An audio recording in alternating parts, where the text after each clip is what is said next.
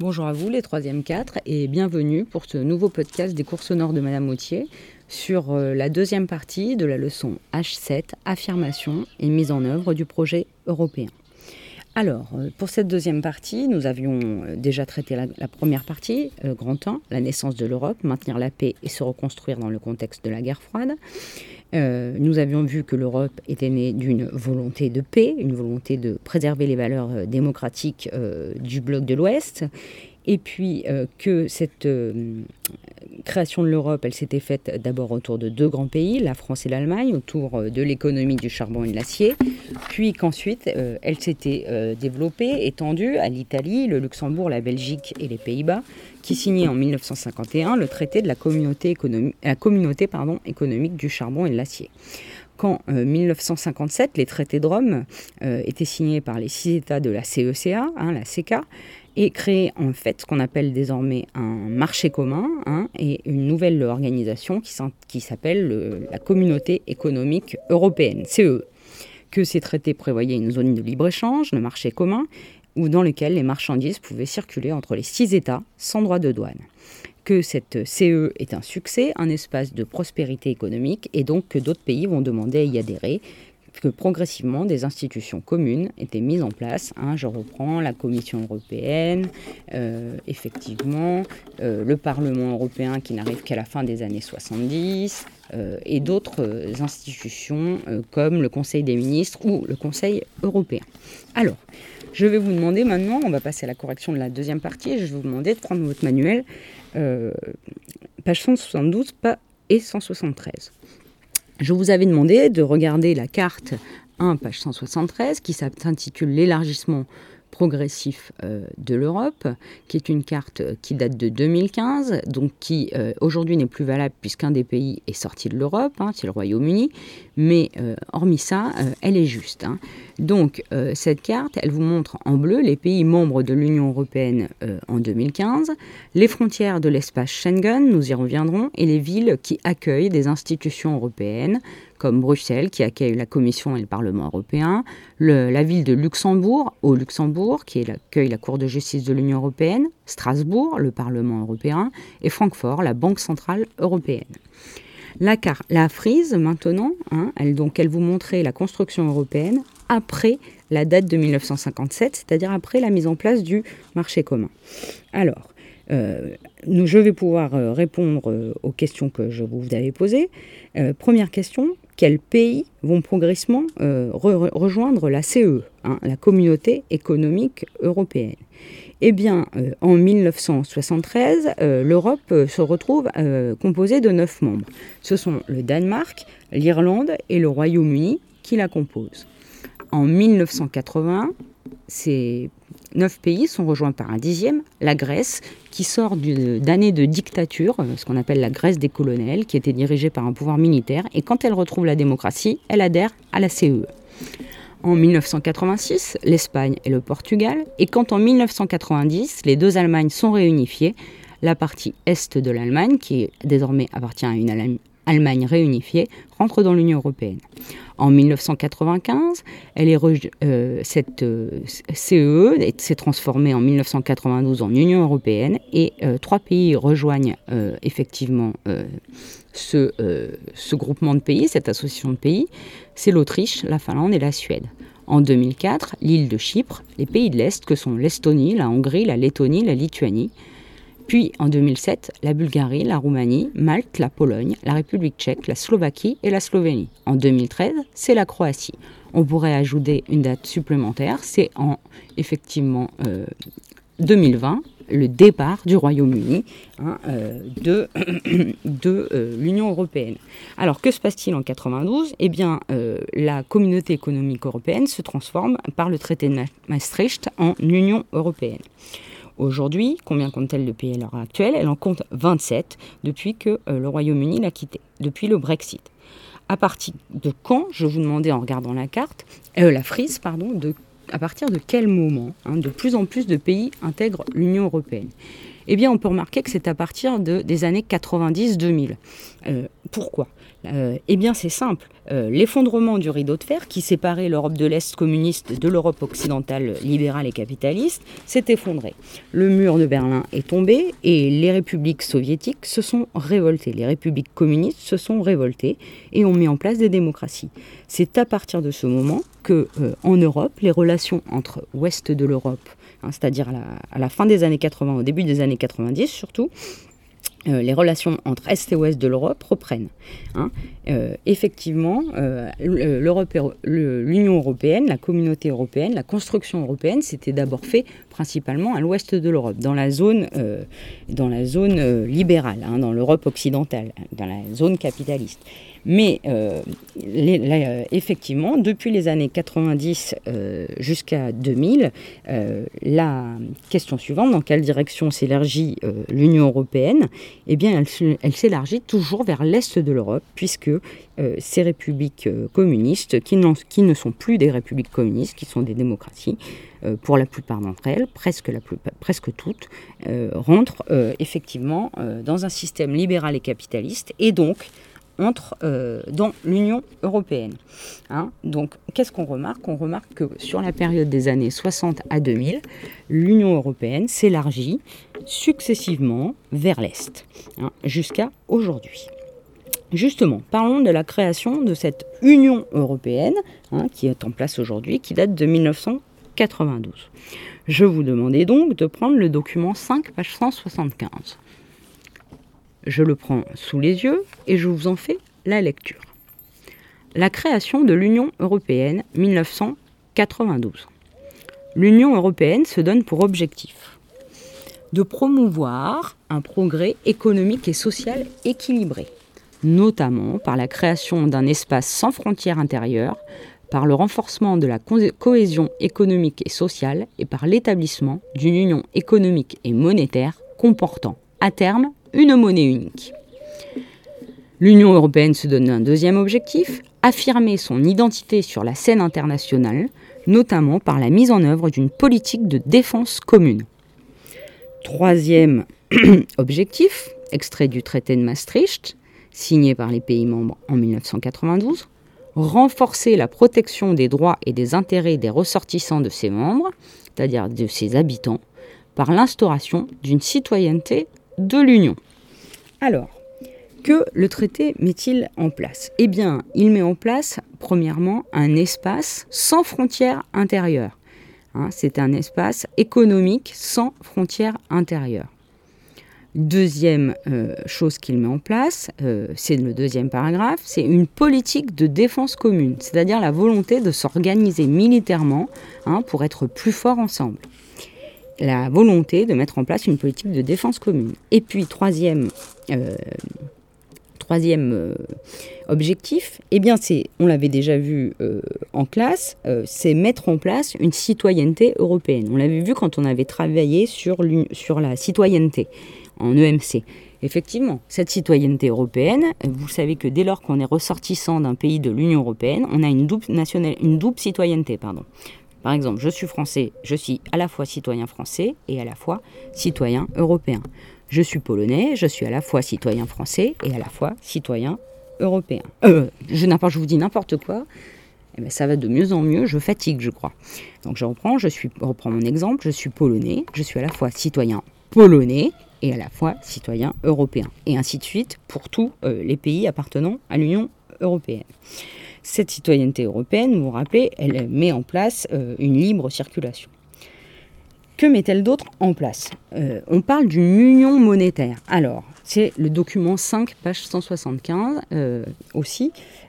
pardon, le document 4, page 181, je dis n'importe quoi, ça va de mieux en mieux, je fatigue de plus en plus, qui vous présente une carte des pays membres de l'Union européenne, ce sont les pays en bleu, et des pays membres de la zone euro ce sont les pays sur lesquels est inséré le signe de l'euro. Et puis euh, la lune du journal Libération, le jour de la création officielle de la monnaie commune qu'est euh, l'euro, monnaie qui sera mise en circulation à partir de 2002 dans 12 pays, puis 19 en 2016. Que, donc, que met en place effectivement ce, ce, traité de Maastricht Eh bien, il met d'abord en place une monnaie unique. Hein. une monnaie unique qui permet d'échanger dans le commerce de manière plus facile.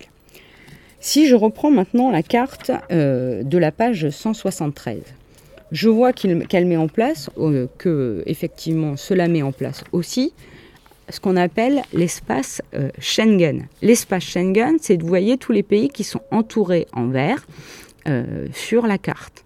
Ces pays entourés en vert, il dit qu'ils appartiennent à l'espace Schengen. Vous voyez qu'il y avait, dès les années 90, un pays qui appartenait à l'Union européenne, mais qui n'était pas dans l'espace Schengen, mais je dirais même deux, trois, Chypre, l'Irlande et le Royaume-Uni, ce qui explique que euh, le Royaume-Uni se soit aussi éloigné progressivement de l'Union européenne. On y reviendra en géographie euh, et un peu plus tard dans la leçon. Donc effectivement, hein, on a un territoire qu'on appelle l'espace Schengen, et dans cet espace Schengen, c'est un espace sans frontières intérieures dans lequel on peut circuler hein, on peut circuler librement, euh, qu'on soit désormais une marchandise ou une personne. Hein. autrefois, je vous donne un exemple, quand moi j'étais enfant et qu'on se rendait en Espagne, il fallait s'arrêter à la frontière à la douane pour présenter sa carte d'identité. Aujourd'hui, quand vous vous rendez en Espagne l'été, euh, par exemple, c'est un exemple, ça peut être un autre pays de l'Union européenne, on ne vous arrête pas à la frontière, on vous laisse passer parce que vous êtes citoyen européen, il n'y a plus de douane. Hein. Il y a des contrôles douaniers, c'est différent, c'est pour vérifier les marchandises que vous déplacez. Par contre, il n'y a plus de douane, vous pouvez passer librement. Vous pouvez circuler dans tous ces pays de l'espace Schengen avec seulement votre carte d'identité française. Vous n'avez pas besoin de passeport. C'est pas comme si vous sortiez de l'Union européenne. Dans l'espace Schengen, on peut circuler juste avec sa carte d'identité euh, de la nationalité euh, du pays auquel on appartient. Donc, Qu'est-ce qui est mis en place en plus C'est la politique étrangère et euh, la politique de sécurité commune. Hein. Euh, les euh, Européens vont prendre une décision, c'est d'essayer d'avoir une politique à l'égard des autres pays qui ne sont pas membres de l'Union européenne, commune, politique commune, et une politique de sécurité, de défense commune. Je vous donne un exemple pris dans l'actualité. Les pays de l'Union européenne, actuellement, ont décidé de fermer leurs frontières à cause de la, crise du coronavirus aux personnes qui ne viennent pas de euh, l'espace Schengen pour essayer de limiter la propagation du virus. Et cette décision, elle est prise ensemble. Alors, euh, je vous demandais euh, ensuite de vous intéresser au document 3 pages 177.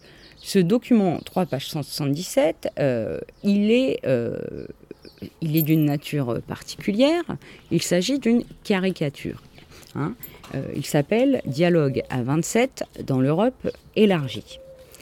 C'est une caricature euh, que je vous demandais euh, d'abord effectivement de décrire.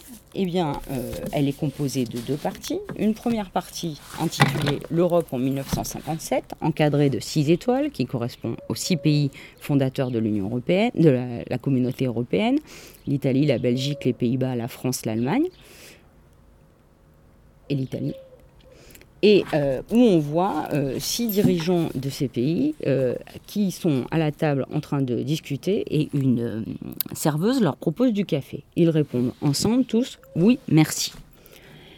Et puis, deuxième partie de la caricature, c'est la même table avec le nombre de membres de l'Union européenne. Donc là, c'est l'Europe des 28. Hein, c'est juste avant que soit c'était donc euh, il y a quelques années. Et euh, là, on voit aussi tous les dirigeants de l'Union européenne réunis à la même table et on voit la même serveuse qui vient leur demander ce qu'ils veulent. Et chacun répond dans sa langue ou une chose différente. Par exemple, thé, jus d'orange, café, café au lait, ouzo, répond la, présidente grecque, un, crème, sangria, un Irish coffee, dit le représentant irlandais un expresso. Bon, chacun euh, demande une chose différente à boire et on voit que la serveuse est complètement euh, déconcertée euh, par ces réponses et qu'elle ne sait pas comment faire. Alors, cette caricature, elle a pour but de faire rire, hein, souvent comme beaucoup de caricatures de dessins de presse et d'humour, mais elle illustre une difficulté que connaît aujourd'hui l'Union européenne, qu'elle ne connaissait pas au moment de sa création, Eh bien, c'est la difficulté, vous l'aviez trouvé, j'imagine, de prendre des décisions communes quand on est 28 pays. Et qu'est-ce qu'elle dit? Elle dit que l'Europe en 1957, c'était plus facile à faire fonctionner parce qu'il suffisait que seulement 6 pays se mettent, euh, d'accord. Hein.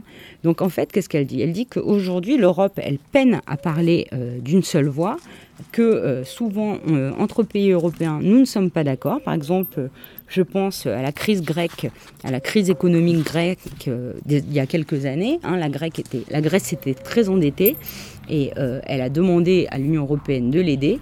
Et tous les pays d'Europe, de l'Union européenne, n'étaient pas d'accord sur les solutions à apporter à la Grèce ou sur euh, quoi lui proposer. Hein. Donc, qu'est-ce qu'il Qu'est-ce qui devient difficile aujourd'hui dans l'Union européenne? C'est euh, la volonté, euh, l'idée de parler d'une seule voix, la difficulté de prendre des décisions à 27. l'élargissement, qu'est-ce qu'elle dit cette caricature? Elle dit que l'élargissement et l'approfondissement de l'Europe, l'élargissement c'est le fait de s'agrandir à plein d'autres pays et l'approfondissement c'est le fait euh, de faire de plus en plus de choses ensemble, hein, c'est-à-dire d'avoir une, monnaie unique, euh, d'avoir une politique euh, étrangère commune, d'avoir une citoyenneté européenne. donc ça, c'est ce qu'on appelle l'approfondissement. Hein. donc l'élargissement, c'est le fait de s'agrandir à plus, de plus en plus de pays, et l'approfondissement, c'est le fait de mener de plus en plus de projets ensemble. Eh bien, ce ne sont pas toujours des sources de puissance, ce sont même plutôt parfois des sources de difficultés. D'ailleurs, euh, ces dernières années, ces dix dernières années, alors que l'Europe était un projet assez soutenu par les citoyens, il est né en Europe ce qu'on appelle euh, l'euroscepticisme, c'est-à-dire le fait euh, pour les citoyens, pardon, excusez-moi, le fait pour les citoyens européens d'être sceptiques hein, vis-à-vis de l'efficacité de l'Union européenne vis-à-vis des directives prises par la Commission européenne. C'est-à-dire qu'il y a de plus en plus d'Européens qui ne croient plus dans les idéaux du départ de Jean Monnet et Robert Schuman, l'idéal de paix, l'idéal de partenariat, et qui doutent de l'efficacité de l'Europe et qui même l'accusent euh, d'être des fois un frein. Euh, euh, pour mener certains projets dans certains pays ou d'être la source de difficultés économiques et sociales. Euh, la crise économique de l'année 2008 et peut-être, on le verra, la crise, sanitaire que nous sommes en train de vivre, euh, je ne me fais pas prophète, on fait de l'histoire, hein, on n'étudie pas le futur, euh, mais en tout cas peut être source de crise entre les membres. Et les citoyens ont tendance à tout mettre sur le dos de l'Europe, qui est très directive à l'égard des États, mais attention, qui est faite elle est certes très directive, c'est-à-dire que les États doivent respecter les règlements européens, mais euh, ce que les citoyens euh, reprochent, c'est cela. Mais ce qu'ils oublient aussi souvent, c'est que ce sont les États qui ont construit l'Union européenne de cette manière. Hein. Euh, je vous donne un exemple. En 2005, l'Europe n'était pas dotée d'une constitution. Elle n'avait pas de traité constitutionnel, comme à la, vous vous rappelez, on a étudié la constitution française avec ses articles, liberté, égalité, fraternité, ses principes, la France est laïque, indivisible.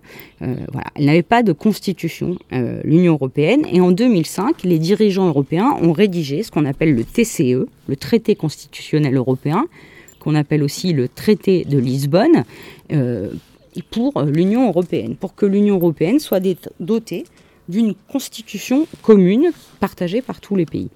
Eh bien, qu'est-ce qu'il s'est passé euh, face à ce TCE, euh, ce traité constitutionnel européen?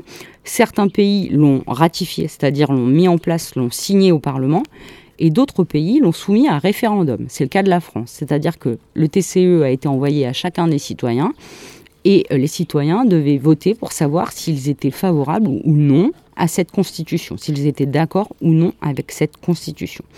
Eh bien, en 2005, en France et en Hollande, aux Pays-Bas, euh, il y a eu, euh, lors de ce référendum, le, non l'a remporté. C'est-à-dire que les citoyens ne se sont pas montrés favorables à ce traité constitutionnel européen. Hein, ils ont jugé que ce traité de Lisbonne était un mauvais traité. Alors, ce n'était pas forcément un rejet de l'Europe, hein, c'est pas forcément que ces citoyens ne souhaitaient pas euh, être européens. C'était surtout, pour beaucoup, le souhait d'avoir une Europe plus protectrice pour les citoyens, plus sociale moins en faveur de l'économie, mais plus en faveur de la société. Hein. Donc ça, c'est ce qu'on appelle l'euroscepticisme, c'est-à-dire le doute euh, par rapport à, ce projet qu'est le projet de l'Union européenne. Hein. Donc attention, on peut très bien être un européiste convaincu, se sentir européen, c'est-à-dire être favorable à l'Union européenne, mais euh, la critiquer aussi, euh, ce que trouver, on peut trouver par exemple qu'elle n'est pas assez sociale, qu'elle ne protège pas assez les citoyens européens. Dernière euh, étape de cet euroscepticisme, j'ai envie de vous dire c'est l'apogée de la crise, hein, c'est-à-dire le maximum, le climax euh, de cet euroscepticisme, c'est euh, ce qui s'est passé au Royaume-Uni ces dernières années. Je vous avais indiqué deux textes à lire sur lesquels je vous posais effectivement des questions. Le Brexit. On sait désormais quand le Royaume-Uni sortira de l'Union européenne. La date choisie est le 29 mars à 23h, heure de Londres. Le Royaume-Uni et l'Union européenne, c'est bientôt fini. Un peu moins de trois ans après le référendum ayant scellé le divorce entre l'institution, c'est-à-dire entre l'Union européenne et les Britanniques, la date de sortie a été choisie. Il s'agira du 29 mars 2019 à 23h, heure de Londres, minuit, heure de Bruxelles. Mais désormais, les Européens veulent des réponses sur trois sujets clés le règlement financier du Brexit, c'est-à-dire ce que ça va coûter, l'avenir à ce que ça va coûter à l'Union européenne, l'avenir de la frontière entre l'Irlande du Nord et l'Irlande, qui appartient euh, Irlande euh, au Royaume-Uni, l'Irlande du Nord étant un pays indépendant, euh, l'inverse, n'importe quoi. donc je reprends, l'Irlande du Nord appartient au Royaume-Uni et l'Irlande du Sud est un pays indépendant et membre de l'Union européenne ainsi que les droits des expatriés après la sortie, c'est-à-dire les droits des gens qui sont anglais, qui vivent par exemple en France, comme c'est beaucoup le cas dans notre région. Quels droits auront-ils une fois que euh, le Royaume-Uni ne sera plus dans l'Union européenne? Quels droits auront-ils dans les pays dans lesquels ils vivent? Vous saviez que par exemple, ils avaient le droit de voter aux élections euh, municipales en étant citoyens européens. Le temps presse pour les deux parties afin d'établir des accords sur les futures relations commerciales. D'autant plus que la position de Theresa May, qui est donc la Première ministre, au moment où est écrit cet article, pose question. La Première ministre a été encore plus fragilisée ces derniers jours avec la démission d'un nouveau membre de ce gouvernement. Donc voici un, article extrait de France TV Info.fr euh, en date du 10 novembre 2017. Et puis je vous propose euh, un autre article que j'ai trouvé sur le site de touteleurope.eu, qui est le site de l'Union européenne, le site officiel, et euh, qui date euh, cette fois-ci euh, de 2019-2020. Le Brexit, suite et fin? Le lendemain des élections européennes, c'est l'année dernière, Theresa May annonce sa démission pour le 7 juin 2019. Donc c'est l'année dernière, les élections européennes ont eu lieu pour élire nos députés européens l'année dernière, au mois de fin mai 2019. Euh, donc la Première ministre annonce sa démission pour le 7 juin 2019. Le 23 juillet, à la suite d'une campagne interne au Parti conservateur, le Brexiteur Boris Johnson devient Premier ministre. Alors, un Brexiteur, on dit que c'est quelqu'un euh, qui, euh, on appelle Brexiteur les gens qui ont fait campagne en faveur du oui au référendum qu'on a proposé, qui est un vote, vous savez, auquel on répond par oui ou non, qu'on a proposé aux citoyens britanniques pour savoir si oui ou non ils voulaient sortir de l'Europe, et la majorité a voté oui. On y reviendra. Le 31 janvier 2020, à minuit, heure de Bruxelles, le Royaume-Uni est sorti de l'Union européenne. Donc vous voyez que finalement, ça a mis un peu plus de temps que ce qui était prévu. À partir du 1er février s'ouvre alors la période de transition, durant laquelle l'Union et son ex-État membre, le Royaume-Uni, doivent décider de leur relation future. Celle-ci est prévue pour durer jusqu'au 31 décembre 2020, à moins qu'elle ne soit étendue d'un commun accord. En attendant, le Royaume-Uni perd son pouvoir de décision dans les institutions européennes, mais la plupart des règles et des normes européennes continuent de s'appliquer dans le pays. Les conséquences du politique du Brexit pour l'Union européenne sont difficiles à prévoir. Pour certains, la sortie du Royaume-Uni est une catastrophe. De fait, l'Union européenne perd l'une de ses trois grandes puissances, hein, une des plus importantes places financières du monde, le premier partenaire diplomatique des États-Unis en Europe. Pour d'autres, elle peut permettre de ressouder l'Union. Le Royaume-Uni étant historiquement l'un des pays les moins favorables à l'intégration européenne, c'est-à-dire à l'approfondissement, Hein, c'est-à-dire au fait d'avoir des règlements communs, sa sortie peut inciter les autres à aller de l'avant. Extrait du site internet touteleurope.eu, actualité, qu'est-ce que le Brexit? Alors, euh, première question que je vous posais, c'est que signifie Brexit? Eh bien, Brexit, cela signifie en anglais British Exit, c'est-à-dire en français, traduit en français, la Bretagne la Grande-Bretagne, hein, British, la sortie de la Grande-Bretagne de l'Union euh, européenne. Le début du processus, quand a-t-il commencé? Eh bien, il a commencé euh, en 2017, quand euh, les Royaumes-Unis a proposé à sa population un référendum pour savoir si elle souhaitait rester membre de l'Union européenne ou pas. C'est vrai que le Royaume-Uni était moins avancé dans l'Union européenne que les autres. Par exemple, le Royaume-Uni n'appartenait pas à l'espace Schengen. C'est-à-dire que depuis que l'espace Schengen, cet espace de libre circulation euh, pour les citoyens, avait été mis en place, les, Royaume-Uni avaient refusé d'y adhérer. Donc, par exemple, pour aller au Royaume-Uni, il fallait avoir une carte d'identité valable, et puis on ne pouvait pas circuler euh, aussi facilement euh, que dans le reste de l'espace Schengen. Autre, euh, donc, euh, autre euh, recul du Royaume-Uni, le Royaume-Uni a toujours refusé de participer à l'union monétaire. C'est-à-dire que en 2002, quand tous les pays, quand une grande partie des, des pays de l'Union européenne ont adopté la monnaie qui est l'euro, le Royaume-Uni a refusé d'adopter cette monnaie et a gardé sa monnaie, la livre. Donc depuis longtemps, les Britanniques se montraient assez frileux vis-à-vis de l'Union européenne. Ils y adhéraient, ils y participaient, ils prenaient des décisions, mais euh, sur certains points, ils ne souhaitaient pas approfondir leur investissement dans l'Union européenne. Donc, ils proposent euh, au bout d'un moment ce référendum, le gouvernement propose ce référendum, euh, en Union, dans le Royaume-Uni, ça fait un grand débat. Euh, certains défendent le oui, il faut quitter le, Brexit, hein, le oui, il faut quitter l'Union européenne. D'autres, euh, qui sont des anti-Brexit, défendent le non. Et finalement, c'est le oui qui l'emporte. Alors, pour plusieurs raisons. Euh, certains parce que euh, ils trouvent que l'Union européenne est trop pesante, euh, par effet de communautarisme, une volonté de ne pas se mélanger, et puis d'autres parce qu'ils trouvent que l'Union européenne n'est pas assez sociale, pas assez respectueuse des citoyens et trop dans l'économie capitaliste. Euh, en fait, les gens ont voté oui à la sortie du Royaume-Uni de l'Union européenne pour des raisons tout à fait différentes. N'empêche que c'est la majorité euh, qui l'a emporté, c'est euh, donc le oui. Et en 2000 effectivement, en 2017, la date a été choisie, en 2015 je crois, 16, j'ai un doute, je chercherai. Euh, la date a été choisie et il a fallu choisir une date pour quitter l'Union européenne. Alors cette date de sortie, elle a été choisie, il s'agissait du 29 mars 2019. Euh, vous remarquez qu'en réalité, euh, le Royaume-Uni n'est pas sorti de l'Union européenne le 29 mars 2019 puisqu'elle en est sortie beaucoup plus beaucoup plus tard elle en est sortie euh, début 2020, euh, c'est-à-dire, euh, je reprends, le 31 janvier 2020, hein, il y a trois mois.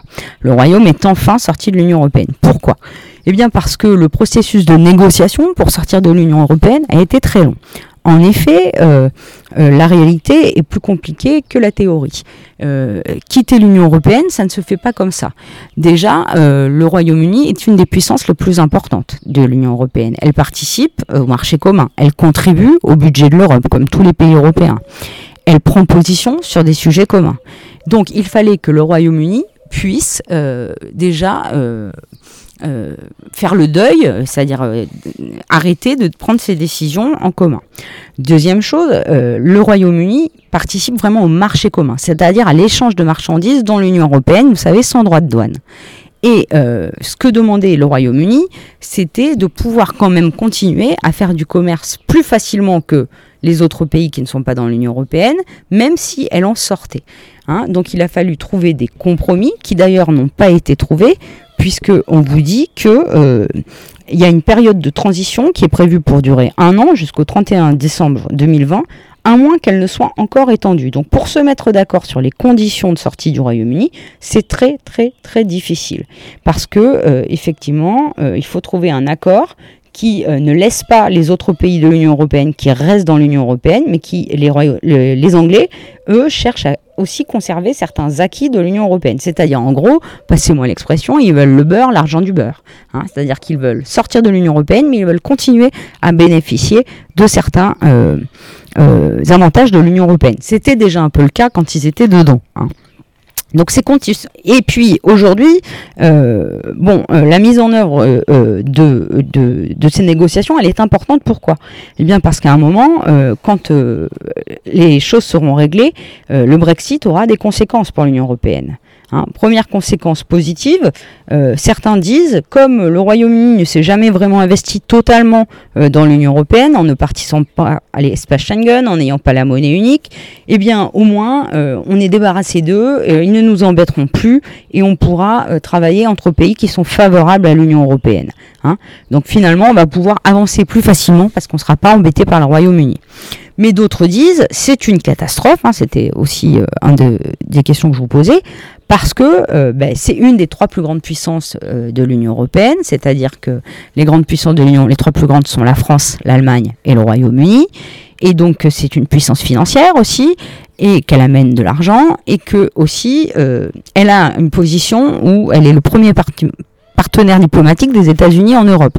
Effectivement, par leur histoire commune, les Anglais et les Américains des États-Unis ont euh, une facilité à négocier et sont souvent d'accord sur les sujets diplomatiques.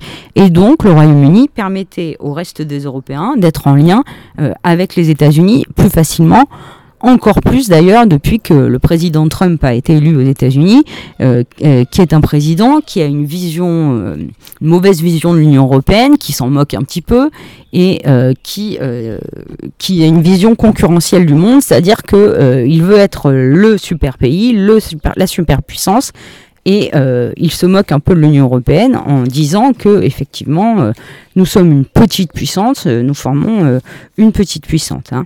Donc effectivement euh, des avantages et des inconvénients qui font que bien progressivement euh, euh, nous allons trouver des solutions, mais chacun cherche à avoir les meilleures conditions, chaque partie et les membres de l'Union européenne et de l'autre côté le Royaume-Uni pour cette sortie de l'Europe. Donc vous voyez, le, ça y est, le Royaume-Uni est sorti de l'Europe.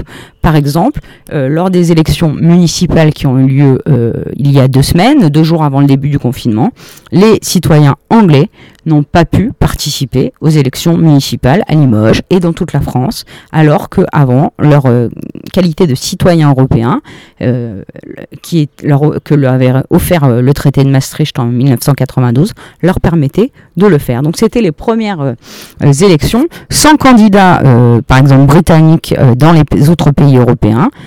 par exemple, à la mairie de Limoges, il y avait eu pendant quelques années un conseiller municipal britannique. Eh bien, il n'a pas pu se représenter sur une liste et il n'y a pas eu les citoyens britanniques n'ont pas non plus, plus n'ont pas non plus, pardon, je fatigue, pu voter à ces élections. Donc j'espère que vous avez euh, compris euh, ces documents et que vous avez compris euh, la leçon. Essayons maintenant ensemble de corriger le grand 2 qui était à compléter. Grand 2, élargissement et approfondissement de la communauté européenne je vous demande de souligner ou surligner ce titre. Allons-y ensemble. Je rappelle que l'élargissement, avant toute chose, c'est l'agrandissement de l'Union européenne à de plus en plus de pays. Hein. C'est-à-dire le fait de devenir, de passer de 6 à 10, à 12, à 18, à 20, à 27 aujourd'hui. Et l'approfondissement, c'est le fait de mener de plus en plus de projets en commun. D'abord le charbon et l'acier, ensuite le marché commun avec la libre circulation des marchandises, puis enfin euh, l'Union européenne, l'Union monétaire, la citoyenneté européenne, l'espace Schengen, la politique de défense commune. Hein. Donc l'approfondissement, c'est le fait de faire de plus en plus de choses ensemble. Donc je reprends. L'effondrement du rideau de fer. Vous vous rappelez, hein, c'est une expression de Winston Churchill pour dire que l'Europe était divisée en deux pendant la guerre froide. Donc l'effondrement du rideau de fer qui séparait Europe de l'Est communiste et de l'Europe occidentale, capitaliste, libérale, marque la reprise des hum, hum, hum entre Est et Ouest. La reprise des relations, hein, des relations entre l'Europe de l'Est et l'Europe de l'Ouest. R-E-L-A-T-I-O-N-S. Le traité de Maastricht. Maastricht, c'est une ville euh, hollandaise dans laquelle il a été signé. Grand M, M majuscule, pardon. 2 A, 2 A, S, T, R, I, C, H, T. Donc le traité de Maastricht entre parenthèses 1992, hein, il date de 1992, c'est une date à connaître, tout comme celle de la CK et du traité de Rome.